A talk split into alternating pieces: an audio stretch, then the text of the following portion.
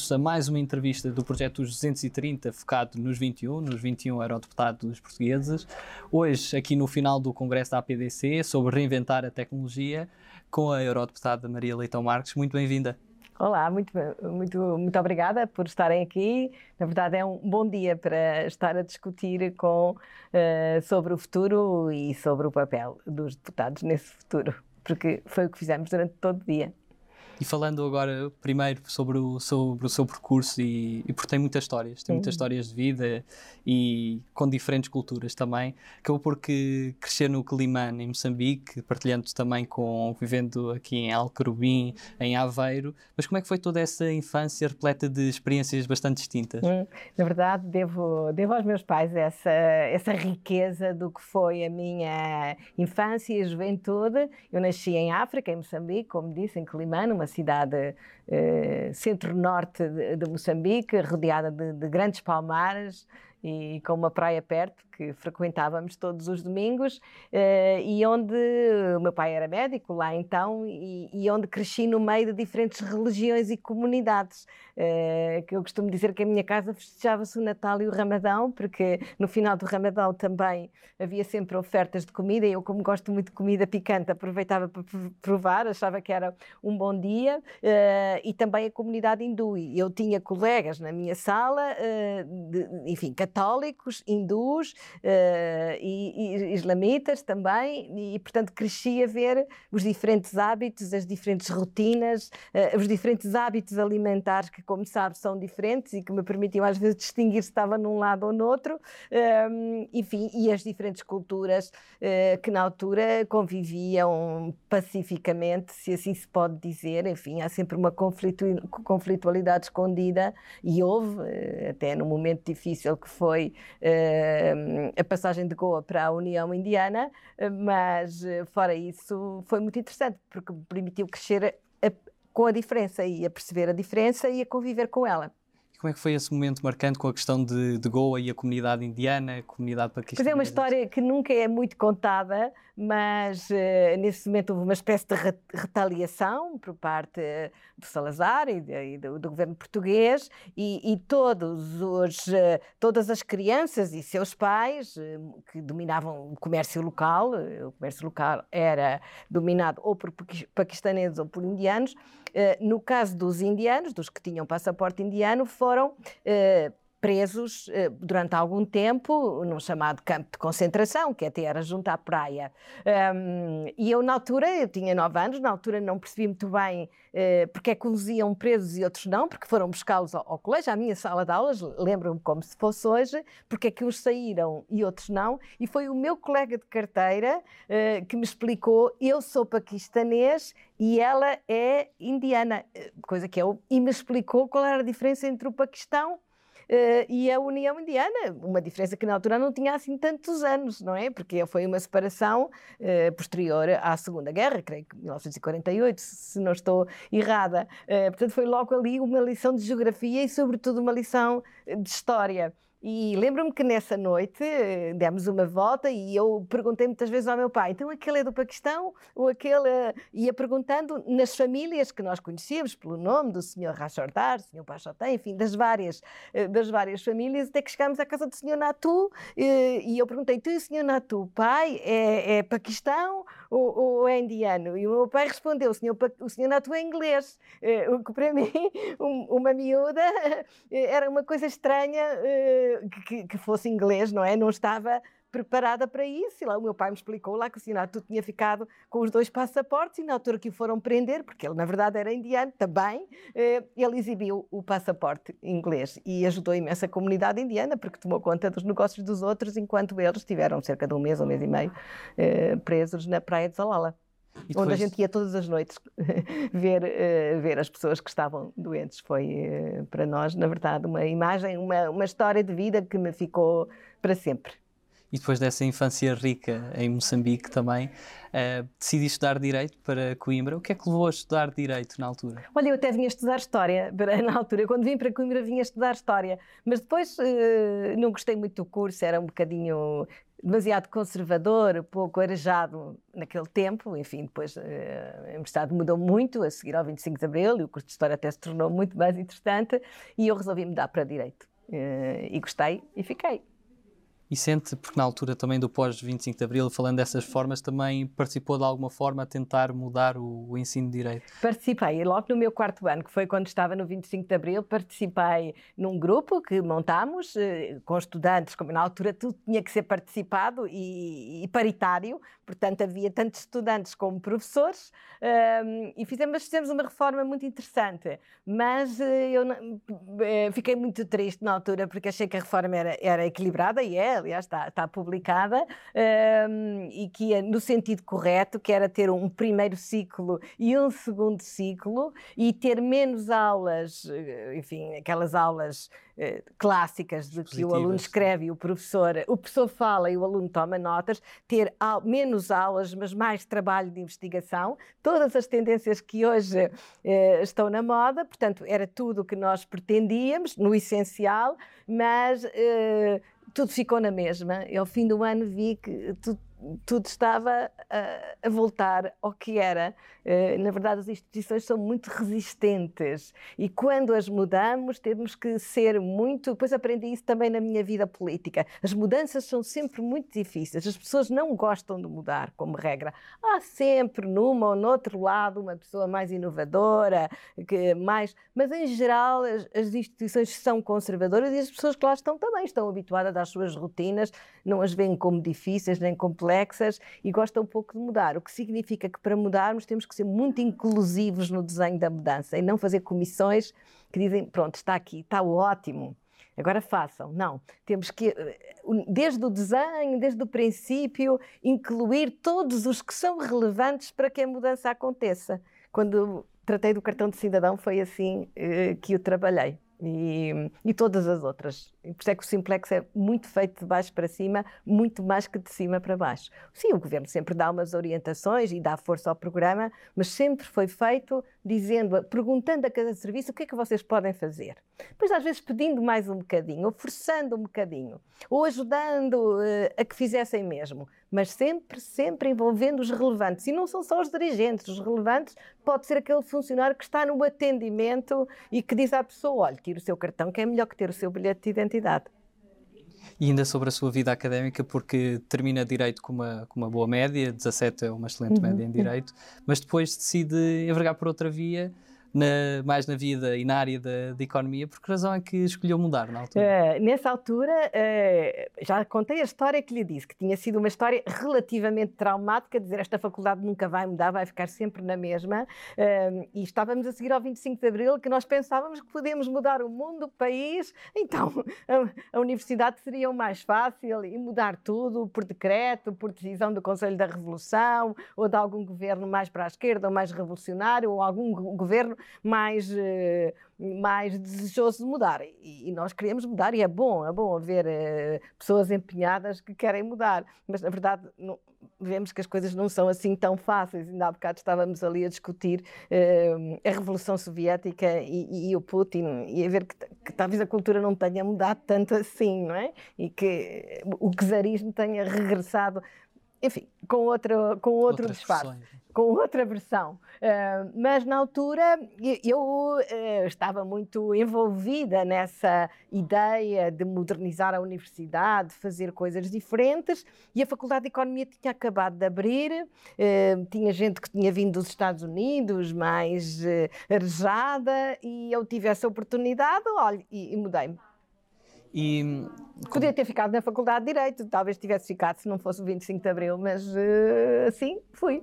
E como bem sabemos, também Coimbra tem uma vivência académica muito grande e também uma atividade política. Mas também em casa tinha como máxima que, que tinham que ser todos de, de, esquerda e do Benfica. E do Benfica, sim. Né? A minha casa era assim. Tinha, hoje é mal para dizer isso. Sim, o é Sporting acabou de ganhar. Do, do uh, sim, mas o meu pai era da Académica e do Benfica. Tinha dois clubes uh, e que, que, vivia com muita intensidade, mesmo à distância, em Moçambique, onde aliás também havia Sporting. Uh, mas em minha casa não tínhamos que ser assim, nem eu sou assim uma fã, não vou para o Marquês no dia que o Benfica ganha, nem no dia que o Porto, eh, nem no dia que o Porto, nem no Porto não vem para o Marquês, nem no dia que o Sporting ganha. Mas, uh, enfim, uh, acho que o meu pai teria um desgosto de morte se alguém lá chegasse e dissesse eu sou do Sporting. E, e, de esquerda, ele também era, enfim, anti-salazarista e, enfim, e até passou um bocado por isso, porque esteve para ser uh, transferido para uma outra colónia, uh, por ter assinado uma, um abaixo assinado, como se dizia na altura, no tempo das eleições de Humberto Delgado. Portanto, eu fui criada num, num, ambiente mais à esquerda, digamos assim, um ambiente do meu pai e também de, de, parte da família da minha mãe, não toda. Mas no pós-25 de Abril aparecem aqui várias esquerdas e depois uh, acaba por se juntar ao movimento de esquerda socialista e mais tarde também ao Partido Socialista. Como é que aparece essa ligação à política partidária? Uh, pois, antes do 25 de Abril, eu também trabalhava em Coimbra, sabe, os cafés eram escolas, não é? Uh, e eu, eu frequentava um café uh, muito plural.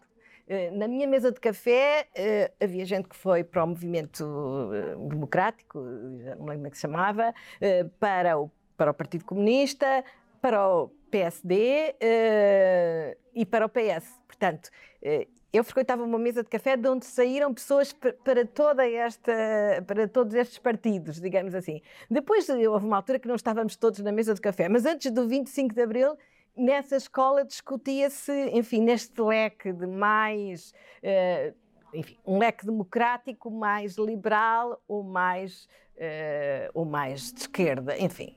Diga, uh, dito assim.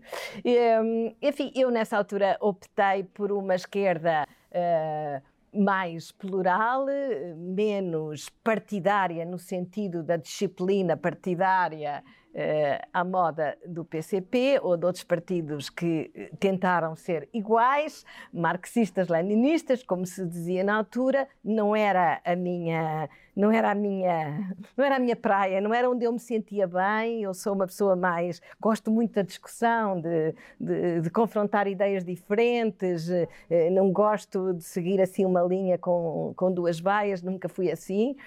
Não fui criada assim, fui criada sempre num ambiente muito aberto, mas muito de ouvir a diferença e argumentar, e, e, portanto, e o movimento esquerda socialista era assim, um saco de gatos, como dizem, havia tudo, eh, desde Jorge Sampaio eh, até ao Ferro Rodrigues e outras pessoas assim, portanto, havia gente que vinha do Newton Pereira, que vinha de, dos católicos eh, de, da, da Capela do Rato, portanto, da, da tradição católica mais socialmente empunhada e mais à esquerda, digamos assim, havia havia pessoas que vinham da área socialista e que acabaram no PS, como eu, hum, por várias fases, e havia pessoas eh, que vinham mais, enfim, de uma área de esquerda mais radical, que não trotskista, portanto, mas que agora, em certa medida, também há gente no bloco assim. Portanto, se misturar isto tudo, era o mês da altura. Talvez por isso se extinguiu. Acho que foi o único partido que se extinguiu em Portugal. Acabou e por eh, também depois desde esse percurso político vasto acaba por eh, exercer funções executivas de secretária de Estado e também de, de ministra. É. Que é que sente que foi o seu maior legado? Já falámos aqui de, do Simplex, de, da questão do, do, cartão cidadão, que foi uma grande alteração, mas quais é que sente que foram os momentos mais marcantes e que acabaram por deixar um legado para, para as futuras gerações? Eu acho que o, o, momento mais marcante, e podemos falar de vários projetos que foram marcantes, eh, eh, mas o momento mais marcante foi provar que a simplificação era possível. E eu, quando eu, não, eu e o atual Primeiro-Ministro, que foi quem me convidou, quem me convenceu com alguma resistência eh, a vir para o governo, na altura até vim para uma unidade de missão, não vim para nenhum cargo diretamente político, em 2005. Hum, eh, eh, nós entende, entendia na altura e, e, hoje entendo mais ainda. Ainda há bocado estava a contar essa história. Eh, que essa ideia da reforma do Estado é um mito e é uma impossibilidade. Dizer, vou reformar o Estado, vou fazer uma grande reforma do Estado. Pode fazer no papel e fizeram-se muitos. Há uma coleção uh, de, de, de, reformas de Estado que ficaram arquivadas alguns na administração pública, que espero que sim para a memória de futura.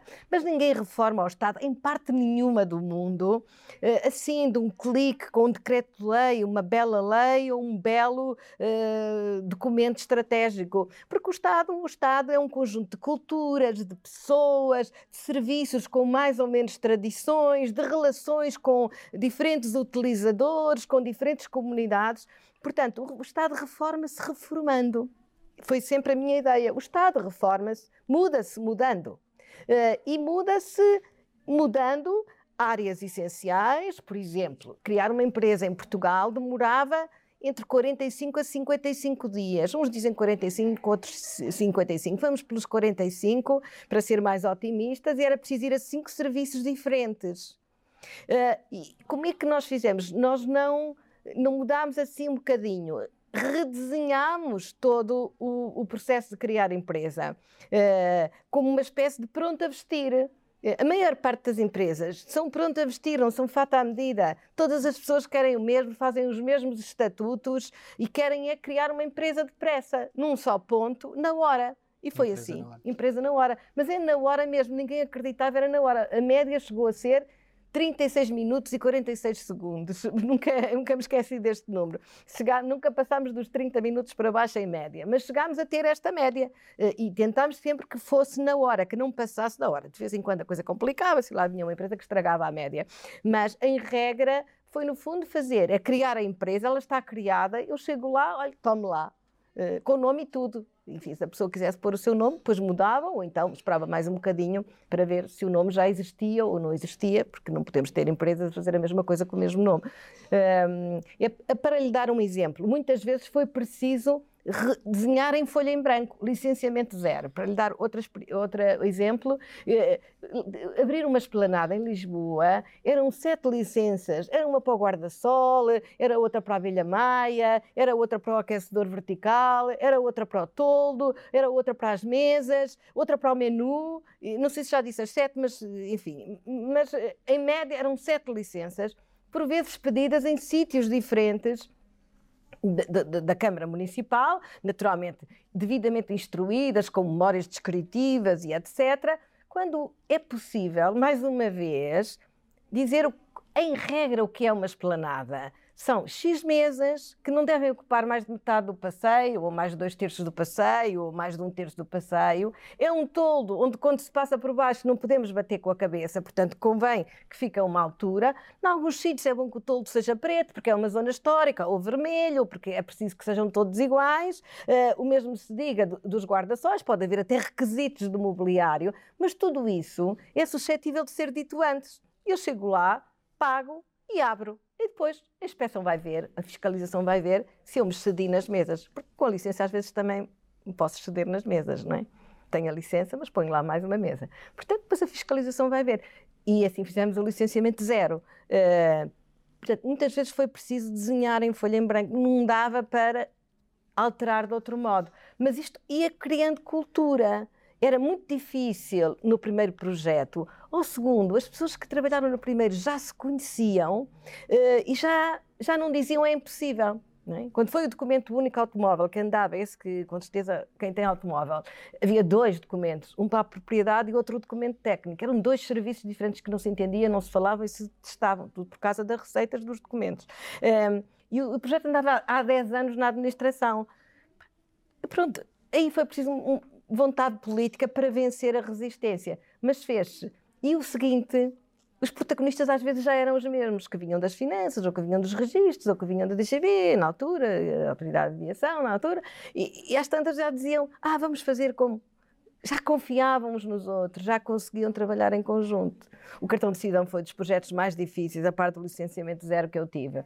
Mas foi mais fácil do que se tivesse sido o primeiro, ou seja, se antes não tivéssemos tido outros projetos. Foi assim que partimos para o Simplex. Se eu quisesse uma marca, dizia o Simplex, né? Se me perguntasse do que é que mais se orgulha, de ter montado o Simplex com a administração central toda e quando me disseram, ah, com esses você consegue porque manda neles, mas com as autarquias não consegue, eu montei um Simplex com as autarquias, o terceiro já lá tinha 60 autarquias, Ou, ou, não, ao terceiro já tinha 120 autarquias e se tivesse tido mais um ano no governo, no final tinha-as todas, mas fui-me embora.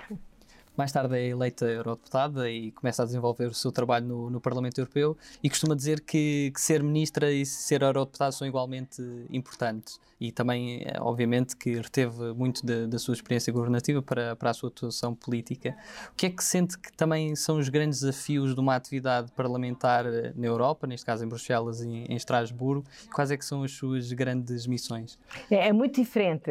Passar de um cargo executivo para um cargo parlamentar, qualquer que fosse o Parlamento Parlamento, mais ainda para o Parlamento Europeu, porque naturalmente eh, o Parlamento Europeu não tem iniciativa legislativa, tem eh, decide eh, em, em co-decisão com o Conselho, mas não propõe leis como os parlamentos fazem, aliás, alguns parlamentos têm mesmo o monopólio da iniciativa legislativa, não é o caso português.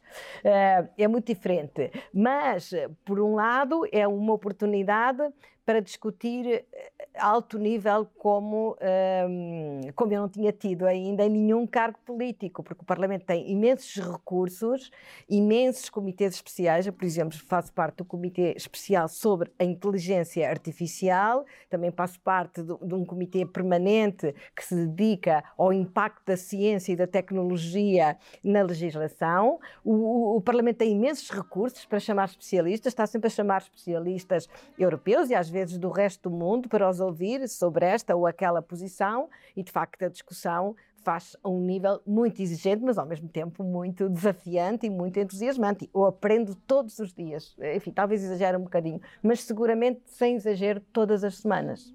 Passamos agora por um conjunto de perguntas mais dinâmicas sobre a União Europeia, neste caso de, de resposta mais, mais, curta. O que é que sente que Portugal ganha com a União Europeia? Uh, ganha escala. E qual é o maior problema da União Europeia? O problema da União Europeia é um problema de competitividade a nível mundial e um problema de capacidade de decisão a nível interno. Olhando para dentro, é um problema de capacidade de decisão. Eh, ela foi desenhada para seis e agora tem 27. Seis muito parecidos, 27 muito diferentes. Portanto, precisa de afinar os seus meios de decisão para ganhar competitividade a nível mundial, porque corre com outros que têm outras formas de decisão concorre com a China, que não é uma democracia, e, e, concorre com os Estados Unidos, por exemplo, na área do digital, que é uma democracia, mas é um Estado federal com outra ligeireza. E o que é que os europeus têm em comum? Uh, uma história uh, e agora uh, a União Europeia, porque o que, aquilo, aquilo que já chegamos até hoje, mesmo com recursos, mesmo com os avanços que não se fizeram como a Constituição, é singular em termos nenhum outro continente conseguiu unir eh, culturas tão diferentes num propósito comum e com esta estabilidade. E quem é o eurodeputado que mais admira pela sua capacidade de trabalho, nomeadamente? Ah, não sei, são 700, são mais de 700. Não, não, não seria justo com nenhum fazer essa distinção. E olhando para a história do, do que foi a União Europeia e a própria Comissão Europeia, também há alguma figura... Jacques Delors. Jacques Delors. Aí não tenho nenhuma dúvida. E quando... Embora goste desta presidente, uh, mas não, não tenho dúvida nenhuma sobre a contribuição de Jacques Delors em várias, naquilo que ele fez e naquilo que ele projetou para além dos fundadores, naturalmente, quando a gente olha para o Spinelli ou quando olha para o Schuman, enfim, sem eles, sem a sua visão, sem todos aqueles que construíram a União, mas depois o grande impulso, a grande mudança, a passagem de uma comunidade económica europeia para uma outra coisa, que é uma união política, eh, a abertura à parte social, é Jacques Delors. E o que é que só podemos fazer em comum? Muita coisa. Olha, só podemos fazer o digital, só podemos fazer, só podemos fazer as duas transições gêmeas, a transição climática e digital. Só podemos assegurar a nossa segurança, que é muito importante. Nós pensamos que não. Só podemos assegurar os nossos direitos humanos as nossas liberdades fundamentais e a União, e a União Europeia é um paraíso em matéria de liberdades e direitos fundamentais. Um paraíso, e quem conhece o resto do mundo eh, percebe a diferença, e talvez a gente não valorize porque nos parece um adquirido, mas nem cá dentro é um adquirido, como mostram uh, situações recentes na Hungria, e espero que fiquem por aqui. e, portanto, isso é, isso é um património comum da União, muito construído e que, e que temos que manter, e, e são desafios que só podemos vencer. E vejamos até, o meu artigo, antes mesmo da pandemia, foi sobre a saúde será uma política europeia e eu acho que esta crise mostrou que mesmo nessa área que é quase exclusiva a competência dos Estados-membros, onde a competência da União é verdadeiramente residual, mais até do que na área social, uh, mesmo nessa área uh, vamos precisar de trabalhar em conjunto na investigação, nos dados e eh, um dos grandes projetos europeus agora é os espaços de dados, que eu espero que venham a ser eh, bem-sucedidos, é termos dados à escala europeia. Nós precisamos, nós precisamos de dados à escala europeia para podermos uh, entrar no mundo da inteligência artificial. E qual é o espaço experimental que vai à frente? O espaço de dados da saúde.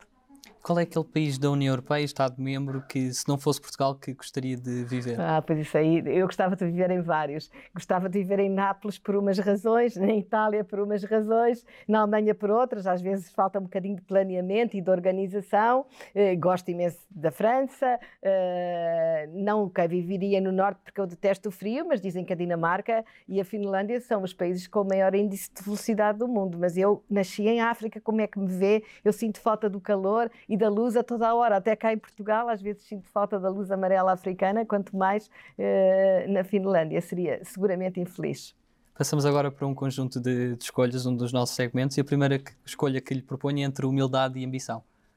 Uh, acho que as duas têm que estar presentes. Uh, uh, eu, eu, não sou nada contra a palavra humildade, até sou uma pessoa muito humilde, porque eu venho da ciência e na ciência temos de ter sempre uma grande humildade que é a ideia que estamos sempre a aprender. Hoje estive ali a tirar notas, sempre a aprender. Mas se não, formos, se não tivermos ambição, não chegamos a lado nenhum. Nunca teria feito Simplex sem ambição. Cães ou gatos? Cães, sem dúvida nenhuma. Mas é que aí não tem mesmo dúvidas. Zeca Afonso ou José Cid? Zeca Afonso. Velha cabra ou atómio? Atómio. Sonho ou realidade? Sonho. Liberdade ou segurança? Liberdade. Schumann ou Delors? Delors. Burocracia ou pragmatismo? Uh, burocracia ou pragmatismo? Uh, burocracia nunca, portanto escolho o pragmatismo, mas também não sou, acho que o pragmatismo e a ambição e o sonho não combinam assim às vezes muito bem, mas às vezes é preciso um bocadinho de pragmatismo. Poesia ou prosa? Ah, depende dos poetas e, do, e, e, e, da prosa. Um euro. Mas talvez a prosa, sim, se tiver que escolher. Prosa. Um euro ou 200 escudos? Um euro. Qual é o seu maior sonho? Uh, eu tenho vários, eu tenho vários sonhos. Estou sempre a sonhar com alguma coisa. Às vezes sonho com uma viagem. Agora sonho muito porque estou com muita, com muita saudade de, de viajar. Uh, mas o meu maior sonho é sempre o do momento. Eu gosto de ter projetos na vida e é, o meu momento é, é vê-los realizados. Não é o palco, é, é ver o projeto pronto. E, portanto, tenho sempre algum projeto para, para, para, fazer. Agora tenho projeto das alfândegas, tenho, projeto, tenho projetos da área da igualdade, eu trabalho muito na Comissão FAMA, uh, Portanto, eu dedico-me a projetos. Projetos na área da cibersegurança, que é fundamental, é, são os dossiês que eu tenho neste momento. E depois, na vida, tenho o sonho de manter os amigos, sempre não o sonho, não, o pragmatismo de manter uh, uma comunidade de amigos. Eu gosto de viver em comunidade e, portanto, hum, e os amigos nós temos que os manter vivos, temos que regar como as plantas, temos que lhes dar atenção uh, para, que eles, uh, para que a comunidade se mantenha viva. E eu pratico muito essa, essa, essa tarefa de, de, de, tratar bem os meus amigos e de os manter próximos. Voltando às escolhas. Constituição para a Europa ou Tratado de Lisboa? Uh, Constituição para a Europa, o sonho, a ambição. Assembleia da República ou Parlamento Europeu? Ah, isso. Acho que os dois deviam trabalhar muito mais em conjunto do que aquilo que fazem. É, é uma, é uma falha, é um gap, é, uma, é, é alguma coisa que ocorre em paralelo e que beneficiariam eh, eh, de haver uma, uma ligação mais forte entre os dois uh, parlamentos, mas naturalmente eu prefiro trabalhar no Parlamento Europeu. NATO ou Exército Europeu? Uh, acho que não, não, não, uh, o Exército Europeu não chegaria, mas por estranho que lhe pareça, acho que é preciso que a Europa cuide mais da sua defesa. Sozinhos e rápido ou juntos e longe? Juntos e longe. E, portanto, até a NATO é importante que se mantenha. E agora temos, devemos, ainda hoje aqui discutimos, devemos incentivar a parceria atlântica além da União Europeia. Estrasburgo ou Bruxelas? Ah, boa pergunta. Eu acho que o Parlamento tem sede em Estrasburgo. Portanto, ao contrário do que toda a gente pensa, e é, a pandemia provou que nós podemos trabalhar à distância, eu acho que o Parlamento devia voltar à sua sede, que é Estrasburgo. Uma resposta que não deve estar à espera, porque toda a gente pensa ao contrário. Sim. Eixo do mal ou Governo Sombra? Uh, governo Sombra. Federação ou Confederação? Uh, federação. Se pudesse convidar uma personalidade para almoçar com quem nunca tenha tido esse privilégio, quem é que seria essa pessoa, nacional Ai. ou internacional? Pois agora é que me colocam uma pergunta difícil. Podem ser várias, uh, Pode ser várias, não sei. Uh, pois, uh, deixe-me cá pensar quem é que eu convidaria. Olha, como agora me dedico muito à América Latina, que é uma parte do mundo muito complicada, muito caracterizada por grandes desigualdades estruturais que são a toda a hora, eh, causam a toda a hora problemas políticos graves. Esta semana foi El Salvador e a Colômbia, mas a semana passada eh, estávamos com outro país, o Peru vai ser um problema em breve eh, e eles sucedem-se porque há ali um problema de fundo. Eu acho que era capaz de, de conversar com o Gabriel Garcia Marques. E qual é que seria o prato principal desse almoço? Hum, uma feijoada brasileira. E em termos. Já que estamos na América Latina. Embora ele não seja brasileiro, como sabe. E qual é aquele país que nunca visitou e gostaria de visitar? Ah, isso vários, tenho uma, tenho uma lista mesmo. Uh, portanto, quero que comece por sim, sim, parte... pode dizer a sua lista. Olha, então vá, em África quero ir a Madagascar porque os embondeiros são uma árvore que eu, que eu tenho especial admiração. É aquela árvore que Deus castigou e fez ao contrário, não é? Virou ao contrário e deixou as raízes para cima, como conta a lenda. E eu tenho imensas fotos de embondeiros, adoro os embondeiros mais bonitos estão no Madagascar, portanto eh, vamos começar por ali.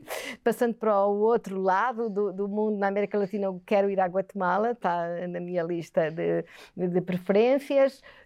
Um, e, e, na Ásia já fiz a minha, a minha, o meu país, que era ir a Corvat, uh, portanto já fui ao Camboja, portanto já não voltar, mas quero ir ao sul da Índia, uh, que ainda não fui, e portanto passar de um lado ao outro de Pondicherry para o outro lado, também tenho esse projeto que um amigo já me fez direitinho para executar.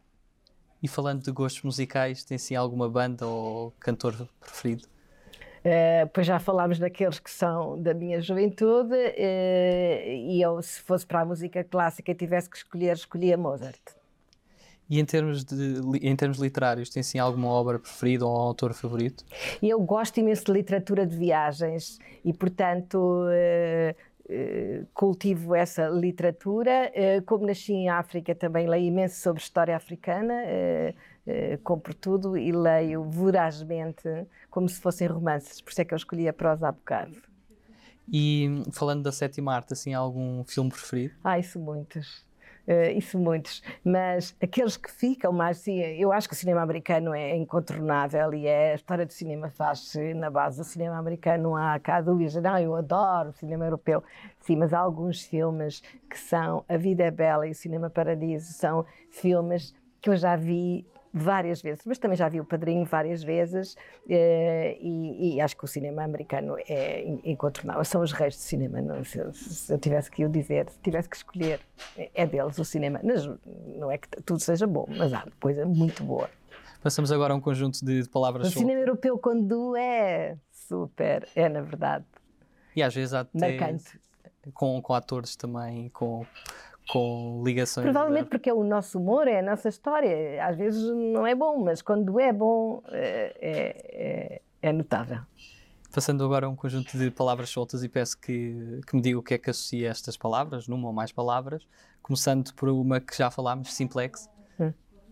Associo a, a, a, mais simples, mais rápido, mais barato uh, e mais próximo. Sofagate? Uh, sou faqueta de desigualdade e, e, e talvez uh, um castigo um bocadinho maior para o Presidente do Conselho Europeu. Cartão cidadão. E não apenas para o, prime para o primeiro-ministro turco, para o presidente turco, para o Endor. Cartão cidadão. Uh, cartão cidadão, uma mudança, uma inovação disruptiva. Cidadania europeia. Um projeto ainda por concluir. Cabo Delgado. Dos sítios mais lindos que eu vi no mundo. Frugrais. Mas se quiser agora, Sim, se quiser a tristeza, não é? Se quiser agora, é, o meu, é a, minha, a minha preocupação diária. É Cabo Delgado. Recebo notícias, falo com pessoas uh, e, e, e sinto-me em potência. Neste momento, Cabo Delgado, para mim, associa à impotência, mas tenho, mas tenho a memória das praias, dos embondeiros, da floresta, das casas, do bairro do Paquitequete, que agora aparece muito, da dança da corda, das mulheres, das imagens mais bonitas que guardo na minha memória de viagens. Já estive três vezes em Cabo Delgado. Frugais. Frugais eram. Estado de Direito. Uh, um bem precioso. Livre comércio eh, associado ao ambiente e à proteção dos direitos humanos um grande instrumento no mundo. Feminismo. Feminismo. Feminismo todos os dias, sobretudo nos nossos comportamentos mais íntimos, dentro de casa. Trabalho. Uh, eu, eu gosto muito. E, se pudesse... e sem nada se chega, se faz sem trabalho. Não há, não há nada que venha assim só. E se pudesse resumir numa palavra a União Europeia, que palavra é que escolhia? União. E para uma palavra que pudesse resumir Portugal? Uh, Portugal, um dos países mais antigos. Ah, pois só numa palavra. Uh, um sítio onde viver. Também não é só uma palavra, não é? É bom. E, é fixe. É fixe. É como, como Soares? Uh, como Soares. Também, como Soares, sim. E para terminar com mensagem... Que eu contratei para a minha faculdade quando era presidente do Conselho Científico, foi lá professor. Fomos colegas, entre aspas. Ele dizia que eu era a presidente dele, mas não era, ele é que era sempre o meu presidente. Mas ele dizia a brincar: olha a minha presidente. e o que é que, para terminar, que mensagem é que gostaria de deixar a todos os portugueses? Eu gostava que todos os portugueses, eh, vou deixar uma mensagem europeia, não é? Eh, eu gostava que todos os portugueses eh, pensassem na União Europeia não apenas como aquele sítio que nos ajuda financeiramente eh, para o nosso desenvolvimento, a nossa coesão, a nossa investigação, mas como um projeto da qual dependem também. Não é para deixar de ser portugueses nós temos que ser portugueses e europeus. Temos que perceber esta dupla cidadania como fundamental para a nossa qualidade de vida individual, o nosso emprego, o nosso futuro e a nossa segurança. E era essa a mensagem, mas é uma mensagem difícil de passar. Mas eu acho que cada vez mais pessoas que fazem Erasmus, que, que andam por essa Europa fora, uh, vão perceber. É, é meu otimismo. Eu sou, se quisesse uma palavra final, perguntar o que é que eu sou, sou uma otimista militante na minha vida pessoal também, não apenas na minha vida política. Maria Leitão Marques, muito obrigado pela sua entrevista e obrigado pela muito obrigada, Francisco, pelo vosso trabalho e por este interesse também pelos deputados distantes que estão em Bruxelas. E obrigado a todos que lá em casa assistem às nossas entrevistas. Continuaremos a dar-vos a conhecer também os 21 eurodeputados ao Parlamento Europeu. Muito obrigado a todos.